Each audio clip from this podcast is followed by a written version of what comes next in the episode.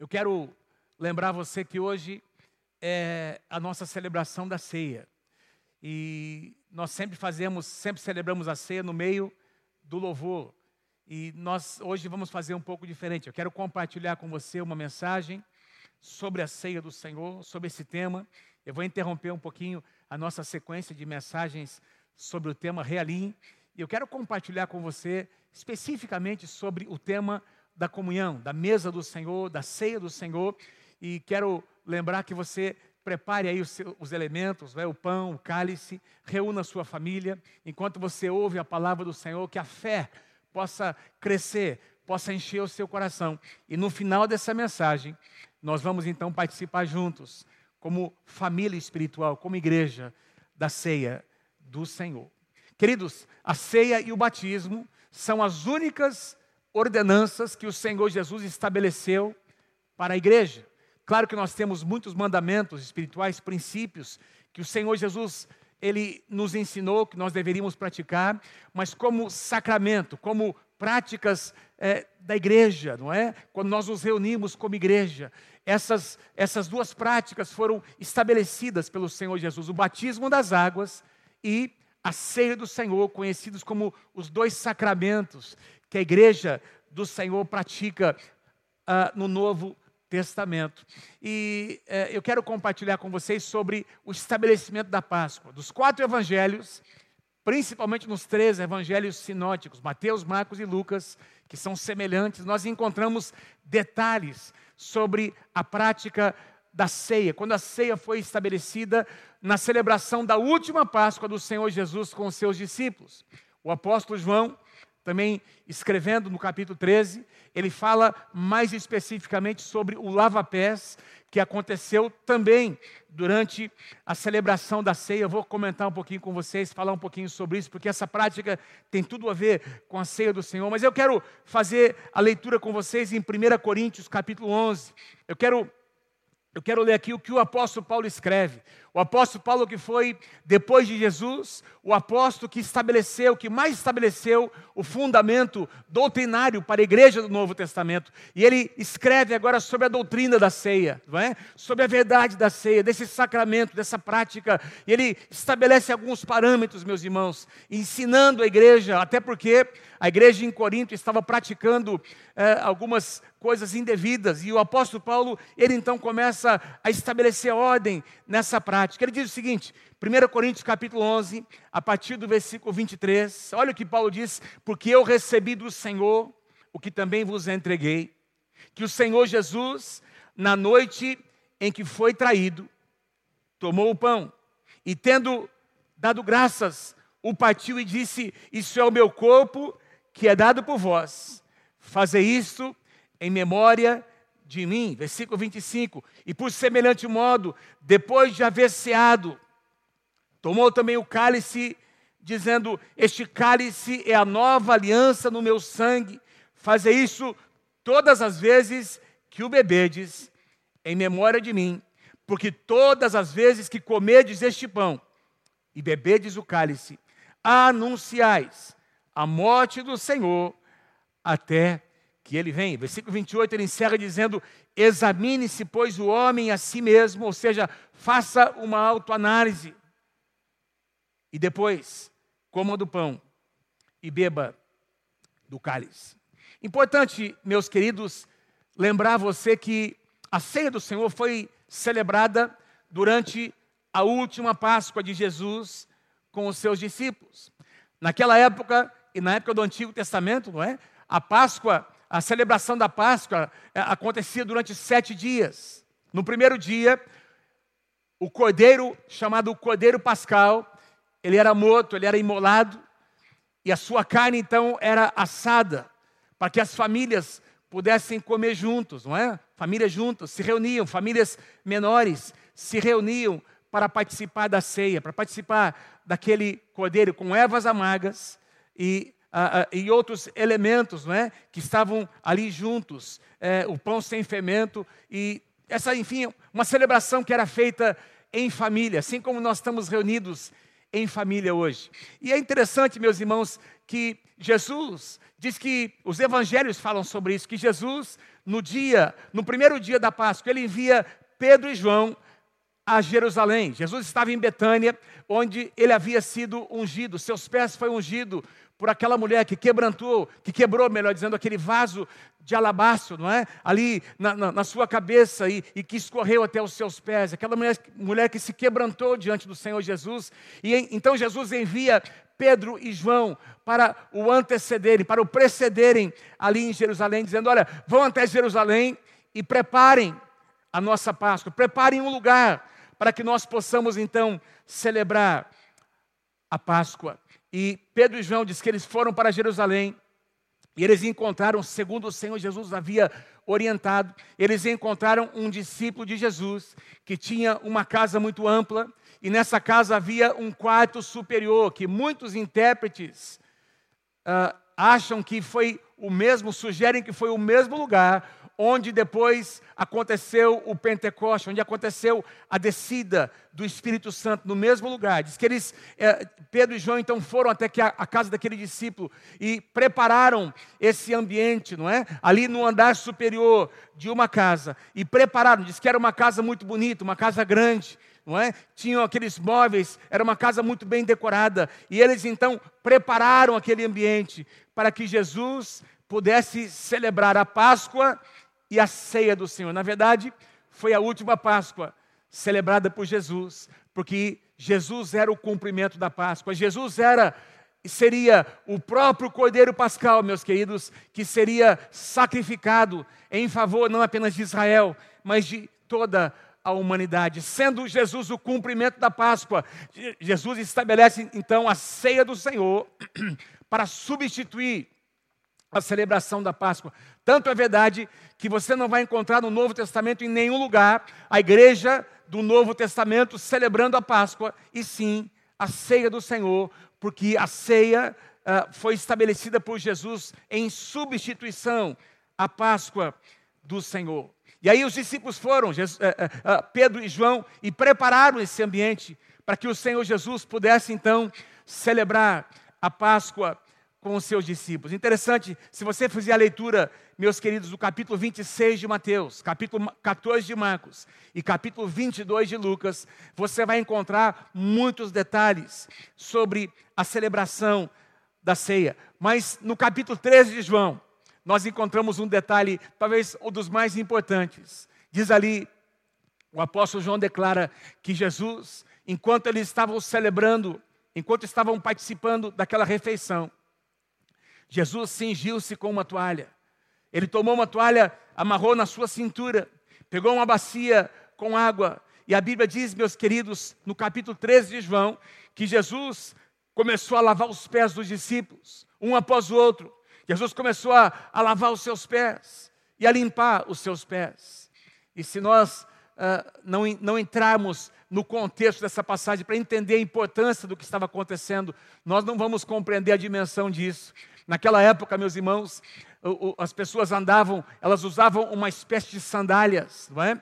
E era uma época muito quente, não é? Aliás, até hoje, naquela região da Palestina, ali do Oriente Médio, na época do, do, do, do verão, é, é, é, muito, muito quente. E as ruas não eram pavimentadas de forma que as pessoas caminhavam e muitas vezes pisavam sobre, sobre uma terra suja, não é? E, essa, e, e os seus pés ficavam como que impregnados com aquela sujeira e nós entendemos que, pelo contexto, que normalmente uma pessoa ela poderia lavar os seus pés ao entrar, antes de entrar numa casa, ou então haveria então ali um, um servo, uma espécie de escravo que poderia então lavar os pés daquela pessoa, do, de um visitante ou de alguém que estivesse ali uh, se hospedando. O que Jesus faz? Jesus, meus irmãos, ele assume a, a, a forma, ele assume o lugar de um escravo, de um servo e ele passa a tocar nos pés dos discípulos, ele remove. Eu, eu, imagine comigo essa cena: Jesus tirando ali as sandálias dos seus discípulos e tomando aqueles pés rudes, sujos, encardidos,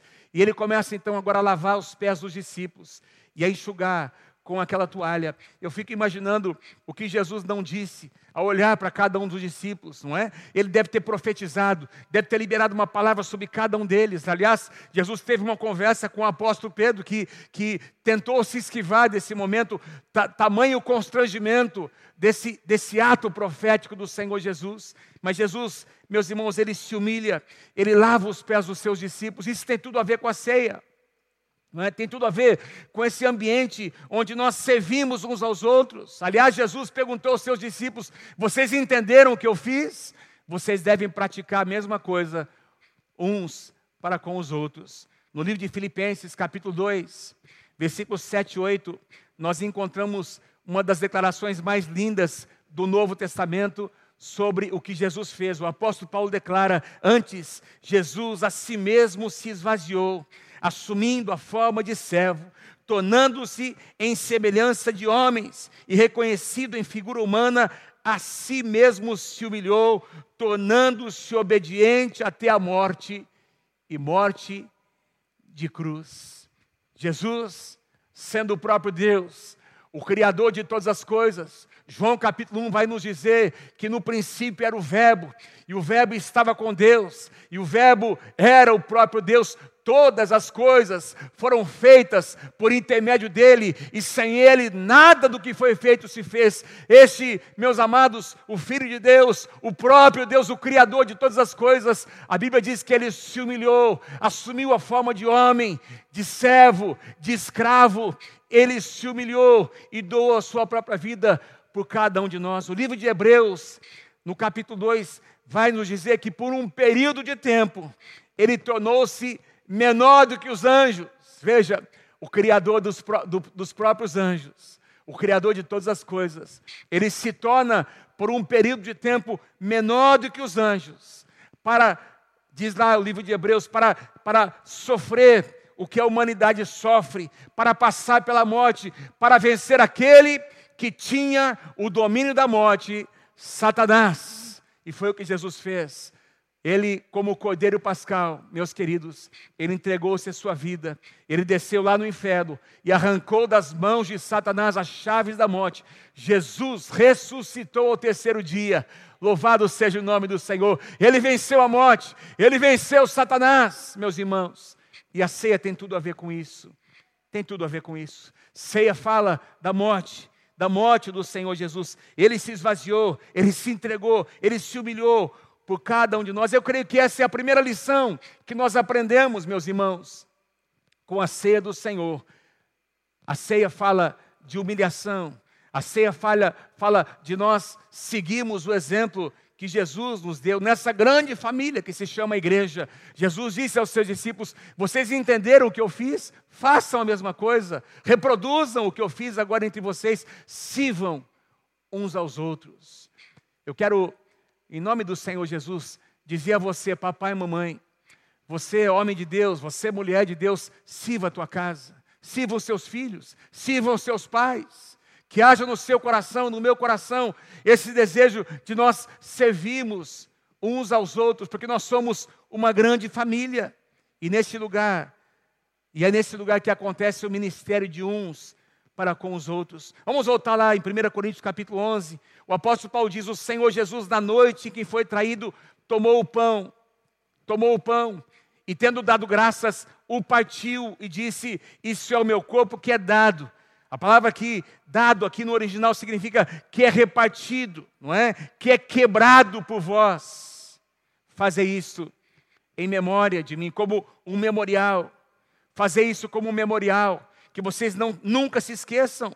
Que ao partir do pão, vocês se lembrem do que eu fiz por vocês. O meu corpo foi partido, foi quebrado. Aliás, meus irmãos, no capítulo 53 de Isaías, nós encontramos algumas palavras que descrevem o que aconteceu, não é? O que Jesus passou. Diz que ele foi desprezado, rejeitado, ferido, oprimido. E aí o profeta Isaías, ele, ele vai mais fundo, dizendo: olha, é, ele foi traspassado, ele foi moído, ele foi humilhado e o seu corpo foi cortado cortado. São expressões, são palavras que descrevem, meus irmãos, meus irmãos, literalmente o que aconteceu com o corpo do Senhor Jesus. Quando Jesus disse: Esse é o meu corpo que é dado, que é partido por vocês, ele estava dizendo: Olha, eu, eu, eu serei traspassado, eu serei moído, mas vai valer a pena. Eu serei humilhado, mas vai valer a pena. O meu corpo será rasgado, mas valerá a pena, porque eu vejo cada um de vocês resgatados, não é? resgatados pelo poder do meu sangue. Ao partir do pão, meus irmãos, nós precisamos nos lembrar do que Jesus fez por cada um de nós. Você vai partir o pão daqui a pouquinho, você vai compartilhar com seus familiares. Esse ambiente de, de partir o pão é um ambiente quando, os nós, quando as escamas dos nossos olhos elas, elas caem por terra. Tem uma história no Novo Testamento muito linda, em Lucas capítulo 24, logo após a ressurreição do Senhor Jesus. Esses dois discípulos estão caminhando ali, não é para, para uma cidade, um local chamado Emaús, e de repente Jesus o Jesus, o Cristo ressurreto, ele começa a andar com aqueles dois discípulos, eles começam a conversar, e a conversa vai longe, meus irmãos. Eles falam sobre o Antigo Testamento, eles falam sobre as profecias de Isaías, dos profetas, não é? E aí Jesus entra na conversa e Jesus compartilha com eles exatamente o que havia acontecido, mas diz lá que os seus olhos estavam como que fechados, eles como que impedidos de reconhecer Jesus, o Jesus ressurreto. E aí, meus irmãos, diz que eles continuaram conversando, anoiteceu, e esses dois discípulos convidaram Jesus para entrar na cidade com eles. E Jesus foi com eles, entrou numa casa, e a Bíblia diz, meus irmãos, que quando Jesus tomou o pão, da mesma forma como ele havia feito com, com os discípulos, ele tomou o pão, e quando ele partiu o pão,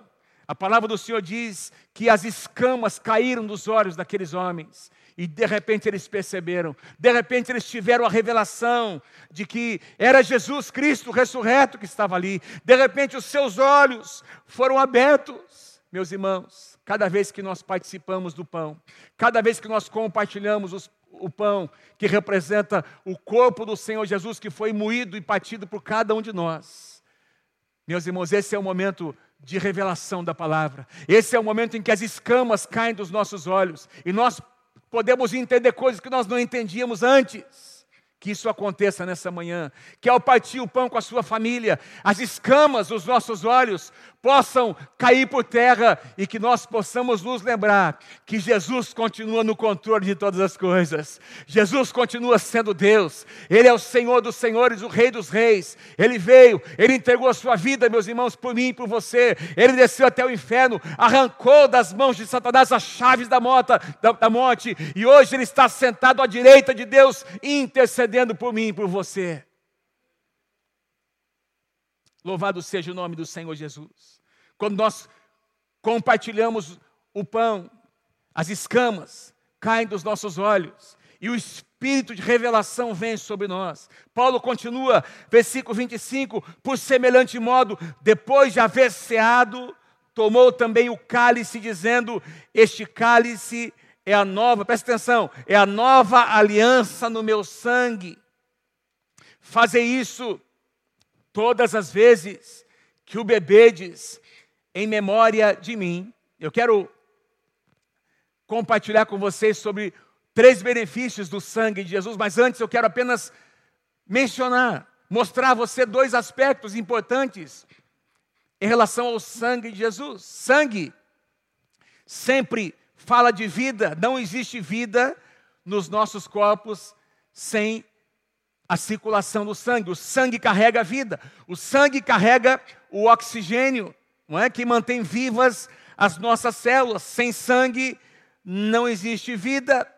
O sangue de Jesus fala da vida eterna que eu e você pudemos experimentar por meio do sacrifício de Jesus. Sangue meus queridos, no contexto da palavra também fala sobre aliança. Aliás, nós acabamos de ler aqui o apóstolo Paulo dizendo, não é, é que Jesus disse: esse cálice é a nova aliança no meu sangue.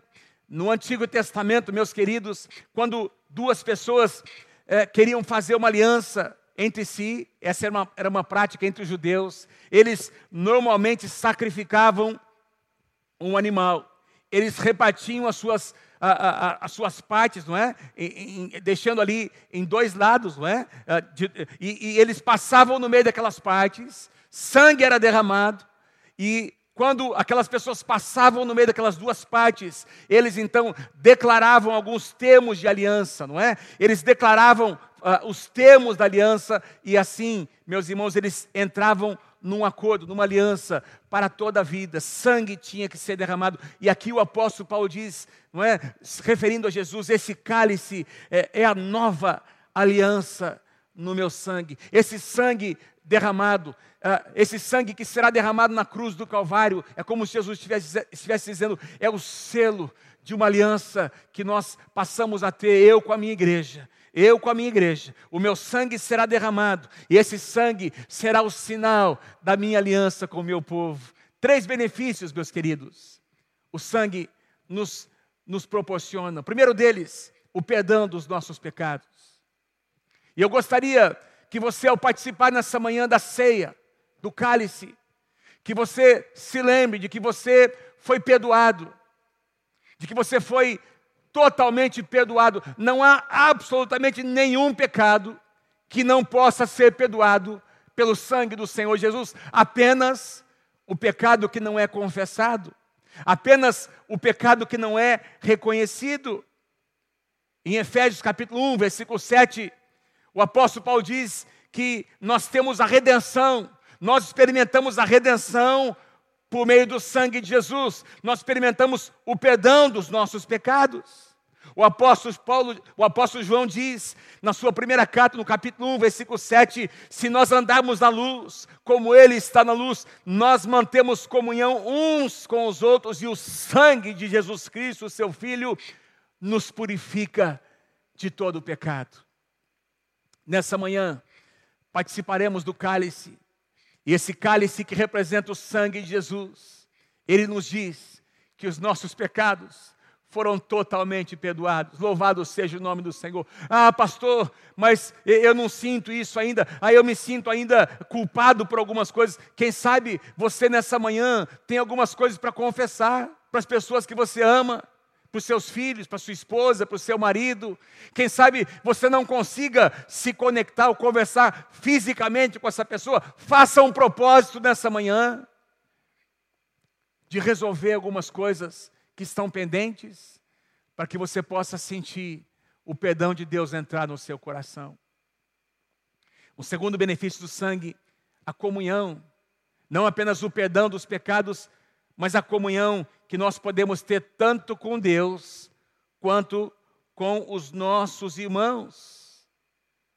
O apóstolo Paulo diz, numa outra, na sua primeira carta, no capítulo 10, versículo 16: Porventura o cálice da bênção que abençoamos não é a comunhão do sangue de Cristo? E o pão que nós partimos não é a comunhão do corpo de Cristo. Meus irmãos, nós estamos hoje, vocês estão nas suas casas, nós estamos aqui com alguns irmãos. Mas ao celebrar a ceia do Senhor, nós estamos nos conectando como corpo de Cristo com todos os irmãos espalhados na face da terra. Como igreja local, Igreja Nova Aliança de Londrina, ao participarmos hoje juntos, nós estamos dizendo que fazemos parte de uma expressão do corpo de Cristo na cidade de Londrina. Você que está aí, quem sabe, numa outra cidade, mas está conectado conosco, você que, que é membro aqui da igreja em Londrina, mesmo estando numa outra cidade, você tem a Igreja Nova Aliança como a sua igreja, como a sua casa, ao participar hoje do, do, do, do, do pão e do cálice você está dizendo, profetizando com este ato de que você não, não é uma pessoa isolada, não é em qualquer lugar, sozinha. Você faz parte da família de Deus. Você faz parte da família de Deus. Em Efésios 2,13 diz que pelo sangue, nós que estávamos longe, fomos aproximados. Nós que não pertencíamos à família, fomos incluídos na família de Deus. Louvado seja o nome do Senhor. O terceiro benefício, proteção. Perdão, comunhão e proteção. Proteção. Interessante que quando a, a, a Páscoa foi instituída, lá no capítulo 12 de Êxodo, enquanto Israel ainda estava no Egito, naquela noite, é, em que o anjo destruidor passou e houve aquele julgamento, não é? Todos os primogênitos do Egito, homens e animais, morreram naquela noite. A Bíblia diz, meus irmãos, que dentro da casa dos israelitas havia proteção. Dentro da casa dos israelitas, meus irmãos, nenhum, nenhum israelita, homem, primogênito, morreu naquela noite. Por quê, meus irmãos? Porque eles pertenciam à linhagem de Abraão? Não. É porque o sangue do cordeiro havia sido aplicado nos umbrais das portas. A proteção não aconteceu porque eles faziam parte de uma linhagem natural, mas porque as suas casas tinham sido marcadas pelo sangue do Cordeiro. E eu estou aqui para lembrar você nessa manhã que o seu coração foi marcado pelo sangue do Cordeiro, a sua casa está marcada pelo sangue do Cordeiro, portanto você pode usufruir dessa proteção que o sangue do Cordeiro de Deus traz sobre a tua vida. Louvado seja o nome do Senhor.